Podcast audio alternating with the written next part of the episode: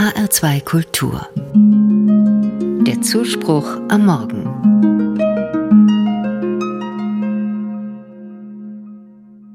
Es ist kein Gag zum Rosenmontag, sondern stimmt tatsächlich. Wissenschaftler haben sich ausgiebig mit dem Lachen befasst und herausgefunden, es kräftigt das Immunsystem, fördert die Durchblutung, stärkt das Herz-Kreislauf-System, vertreibt böse Gedanken.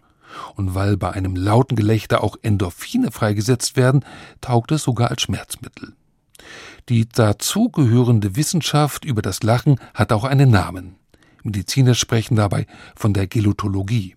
Und in Kalifornien existiert sogar ein Institut für Humorforschung. Da kann man sich fragen, warum nicht alle Menschen lachend durch den Tag gehen, wenn es doch Spaß macht und gesund ist. Denn das tun sie nicht. Ja, es ist sogar auffallend, wie gering das Vergnügen ausfällt, jedenfalls im Vergleich mit Kindern. Die Gelotologen haben nämlich auch berechnet, dass Erwachsene im Schnitt 15 Mal am Tag lachen, Kinder aber bis zu 400 Mal. Offensichtlich verlernen wir das Lachen mit der Zeit. Kein Wunder, wenn man sich in der Welt umblickt, gibt es derzeit nur wenig Grund dafür. Wie sollte man auch ausgelassen scherzen, wenn andere Menschen zur gleichen Zeit im Krieg bedrängt werden, als Geiseln in Tunneln ausharren oder von Naturgewalten in ihrer Existenz bedroht sind? Und doch geht das und macht sogar Sinn. Ausgerechnet Martin Luther hat dafür plädiert und sich leidenschaftlich ins Zeug gelegt.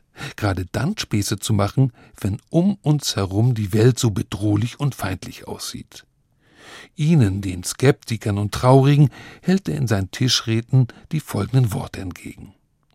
Verlacht den Feind und sucht euch jemand, mit dem ihr plaudern könnt. Oder trinkt mehr oder scherzt, treibt Kurzweil oder sonst etwas Heiteres.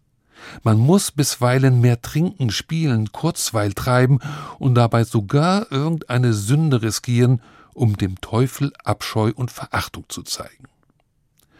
Mit Späßen teuflische Gedanken verjagen.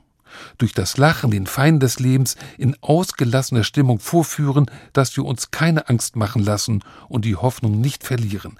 Genau das ist heute angesagt.